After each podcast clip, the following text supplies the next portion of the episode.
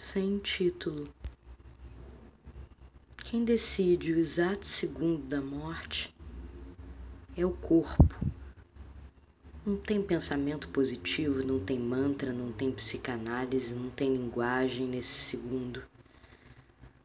Tanto que as pessoas que voltam de um segundo para o outro, os próprios médicos acham um milagre. Será por isso que no fundo, no fundo, nos segundos da turbulência brabra no avião, todo mundo apela a Deus? Quem será esse Deus? Cada homem em sua religião deu um nome para o que não consegue explicar. É ele, é ela, é sem gênero definido, Será que existe? Tudo que não sabemos explicar chamamos assim de Deus.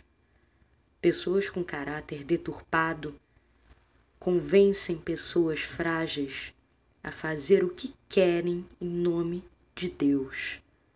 Isso é muito sério.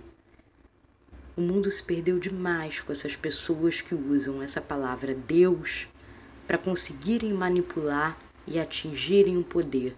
Aliás, não conheço ninguém que lide bem com esse tal poder. Sempre que ele interfere na ciência, nos damos mal.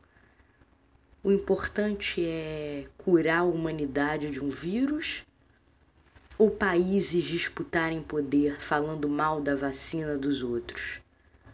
Voltando ao corpo, às funções vitais, me vem à cabeça aquela pessoa que soube demais viver a vida e hoje está controlada por aparelhos.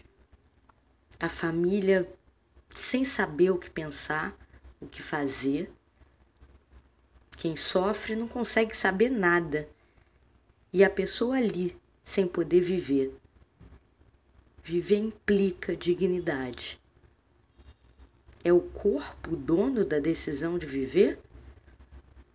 Precisamos esperar que todas as funções vitais parem para dar paz a uma pessoa que já não vive com dignidade, controlada por aparelhos?